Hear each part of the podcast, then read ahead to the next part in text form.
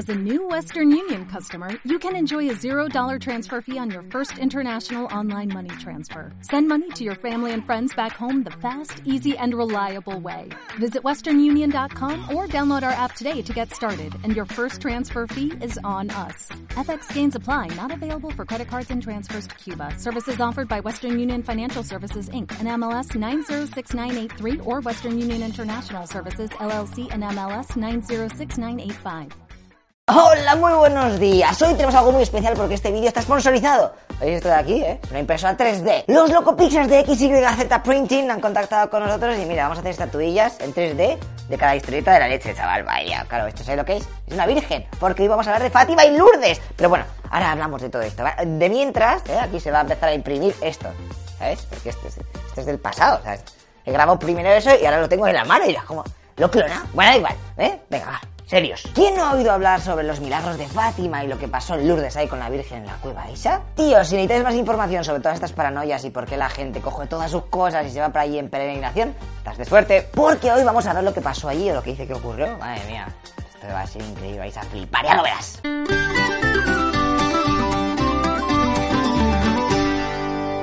Lo más gracioso de todo es que las dos vírgenes están tan cerca de España, ya podrían haberse movido un poquito ahí, tendríamos moviendo de turistas y más dinerico.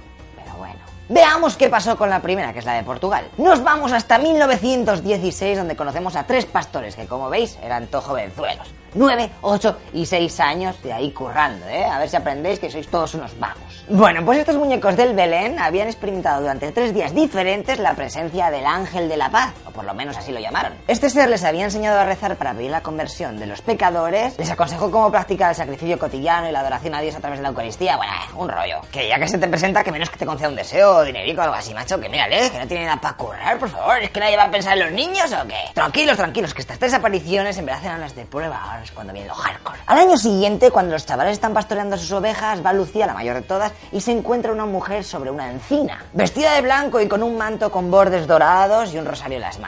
Ella se quedó en plan, holy shit. Brillaba más que el sol, comentó en declaraciones posteriores, pero yo pienso ahora, pero esto es que no verías nada, estarías ahí, joder, vaya, vaya día llevo, ahora me tiran a flashback. Pero bueno, supongo que sea una expresión. Esta virgen le dijo a los niños que viniesen allí todos los días a la misma hora durante cinco meses consecutivos. Ellos dijeron, ok, tío, somos pastores, niños pobres, no tenemos mucho que hacer, o sea que venga. Y se fueron al pueblo para contárselo a la gente, pero casi nadie les creyó. Un mes más tarde se les volvió a aparecer la Virgen y les dijo lo siguiente. A ver, no os lo vais a creer, pero es que gracioso si lo pensáis. Pero tú, Francisco, y tú, Jacinta, la vais a palmar prontico. Y me voy ya que tengo las galletas en el horno y a lo mejor se me queman. Ya sabes, las galletas Mar- María, ¿eh?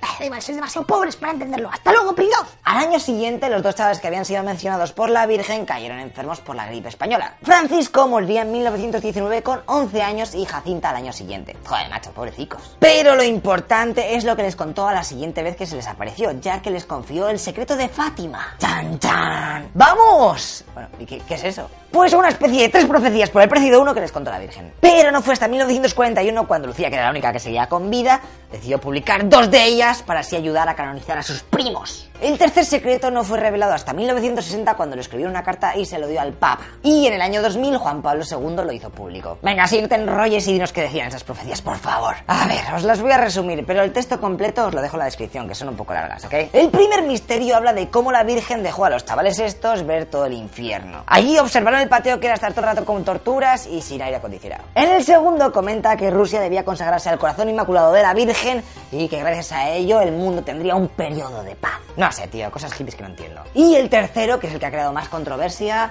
os voy a ser sincero si no tengo ni zorra de qué trata. Es todo tan ambiguo y tan raro y mira que está buscando información, pero que cada uno pone una cosa diferente, macho. Las conjeturas van desde que era un aviso de que Juan Pablo II iba a sufrir un atentado a comentar que tendríamos una guerra nuclear o algo así. Bueno, vosotros os leéis el texto que te digo que lo voy a poner aquí abajo y ya decidís qué pensáis. Tío, tanto hype y tanta leche y no me ha quedado nada claro. Es tonto. Tío, yo no tengo la culpa. También deciros que el mismo año en el que les contó a los pastores estos tres super misterios, la Virgen hizo un milagro delante de toda la gente. Y es que la historia de las apariciones había corrido como la pólvora y un día se juntaron cerca de 30.000 personas para ver si allí volvía la Virgen y ya de paso pues la veían. Pero presenciaron otra cosa, o eso está recogido en los periódicos de la época. Se ve que estaba lloviendo a saco, de repente paró, se abrieron las nubes y el sol empezó a brillar con diferentes colores agrandándose.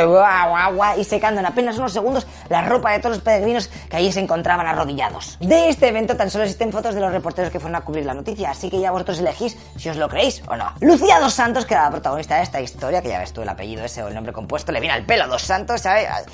Se hizo monja y estuvo en varios conventos de Pontevedra, pero al final se fue a vivir a Coimbra en régimen de clausura. Moriría en 2005 a la edad de 97 años y está enterrada en el santuario de Fátima junto a sus primos. Que por cierto, esta increíble capilla fue construida porque la Virgen también les dijo a los pastores que le molaría bastante tener un lugar ahí para, que la gente se concentrase y viniese a rezarla. Venga, pues dicho y hecho, en 1953 terminaron de levantarla convirtiéndose en uno de los lugares más importantes de peregrinación mariana del mundo. Como curiosidad, deciros que ahí se encuentra la capilla de las apariciones, que está construida justo donde tuvieron lugar las visitas de la Virgen a los pastores. Y en 1922 fue dinamitada por unos desconocidos, pero dio igual porque la terminaron reconstruyendo unos meses después. Ya está, con esto más o menos tenemos explicado lo de la portuguesa. Pero es que nuestros vecinos, los gabachos, tienen a Nuestra Señora de Lourdes. Lo, Lourdes. El caso de las apariciones francesas es bastante parecido, solo que ocurrió antes, en 1858, por los Pirineos, por ahí. A la edad de 14 años, Bernabé Chauvigut, o como se pronuncie, tuvo la suerte de que la Virgen de la Inmaculada Concepción se le apareciese en una gruta. Allí la vería 18 veces más durante ese año e incluso habló con ella, comunicándose en occitano. Google Translator, ¿pa' qué? Le dijo muchas cosas, pero os las voy a resumir. Tenía que rezar por los pecadores, vivir en auténtica pobreza, algo que no sería muy difícil porque la chiquilla no tenía donde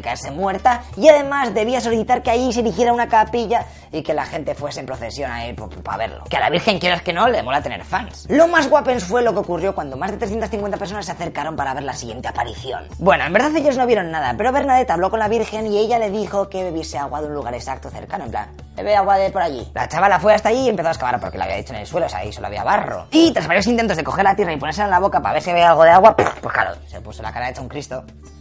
Un Cristo, ¿sabes? La Virgen. Bueno, creo que al infierno, pero por mi humor. La cosa es que la gente que estaba allí viendo a la chavala ahí meterse barro en la cara, está diciendo, pero qué mierda es esta, tío. Yo no he pagado aquí cinco pavos. A ver si no hemos pagado nada. ¿Qué hacemos aquí? ¡Ay, no hay agua, farsante! ¡Estás todo crazy! Y pasaron de ella. Pero tras varias olas de allí empezó a brotar agua y desde ese 25 de febrero de 1858 ha surgido un manantial del que salen cerca de 100.000 litros de agua por día, la cual usa mucha gente para curarse y hacer milagros o lo que sea. Se tiene constancia de 7.000 sanaciones, pero tan solo 67 son las que han sido reconocidas por la iglesia como milagros. Aunque se han analizado científicamente las propiedades de ese agua y no tienen nada en especial. Who knows, my friend? La protagonista de esta historia de Lourdes moriría a los 35 años, bastante jovencita. Se había hecho monja, pero eso a los tumores como que les dio igual. La pobre lo tuvo que pasar bastante mal, ya que su superiora no creía en sus visiones y la trataba como una mierda. Además de que casi no la dejaba salir de su celda porque creía que buscaba protagonismo. En plan, ay, una, una foto así. Yo soy la de Lourdes. Y esta que veis aquí es Bernadette, que tiene el cuerpo incorrupto en Nevers. A ver, que por si no lo sabéis, lo de incorrupto significa que gracias a un milagro o algo así, no se pudre ni nada de eso. Tranquilos que este no es el primer caso. La iglesia tiene una lista de ejemplos de santos que presentan los mismos síntomas. En plan, ay, madre mía, si está igual que cuando se murió. Además de que los ponen en vitrinas para que todo el mundo lo vea y se lo crea. Pero la de la chavala de Lourdes tiene un pequeño truco, porque le salieron unas manchas en la cara y en las manos y tuvieron que hacerles unos moldes especiales de cera. Así que aunque lleve más de 137 años muerta, la pobre no está tan bien conservada. Desde 1933, por si te lo preguntas, es santa. Y cada año peregrinan 8 millones de personas a las cuevas de Lourdes. Además de que la Iglesia Católica considera a esta Virgen como la patrona de los enfermos. ¡Ah! Está aquí la, la impresora. La he cogido. Para que veáis cómo es grande. Esto es lo que nos han mandado, tío. Está bastante guapa. Es compacta, es pequeñica. O sea, es como una palma de mano. Pero ¿para qué más, tío? Para hacer figuricas está el pelo. Se monta muy fácilmente. O sea, yo soy un puto desastre. O sea, que si queréis algo que... Easy and fast, aquí lo tenéis. Y luego está aquí eh, esto. El rollo... Bueno, bueno. Esto es neón reactive, o sea que la luz negra brilla que flipas. Y lo que mola, lo que os he dicho, es que vamos a hacer una figurita por cada tema de historia de la leche. Y hoy hemos elegido la de la Virgen María.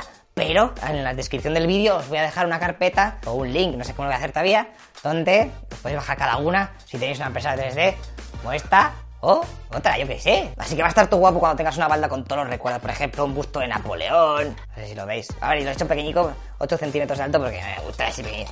Un, perro para Laika. La puerta de Brandenburgo. Porque está todo guapo esto, chaval. El, de Jesus ese que ese que está así. Un casco conquistador una central nuclear, vaya una nave de Star Trek porque me aburría, vaya, yo qué sé, hay mil movidas. Pues nada, tíos, os dejo en la descripción si os queréis pillar la impresora esta, o la página web de ellos que tienen más modelos y lo que sea, ¿vale? Si tenéis información tú guapes, por favor, poned en los comentarios y así nos enteramos todos. Para el próximo sábado os voy a traer una movida que pasó bastante graciosa. Los españoles éramos felices con territorios por todos los lados, pero en 1812, cuando estábamos toleados con la movida esta de Napoleón, los rusos aprovecharon de nosotros para quitarnos un cacho de país. ¡Qué pájaros! Estate atento porque vas a flipar de cómo todo el mundo nos tomaba por el pito de un sereno. Venga, tíos, cuidaos y pasarlo bien. ¡Hasta luego, loco Pixas! ¿No se merece tu familia lo mejor? Entonces, ¿por qué no los mejores huevos? Ahora, Egglands Best están disponibles en deliciosas opciones. Huevos clásicos, de gallina libre de jaula y orgánicos de Egglands, que ofrecen un sabor más delicioso y fresco de granja que le encantará a tu familia. En comparación con los huevos ordinarios, Egglands Best contiene la mejor nutrición como 6 veces más vitamina D, 10 veces más vitamina E y el doble de omega 3 y B12. Solo Egglands Best. Mejor sabor, mejor nutrición, mejores huevos. Visita egglandsbest.com para más información.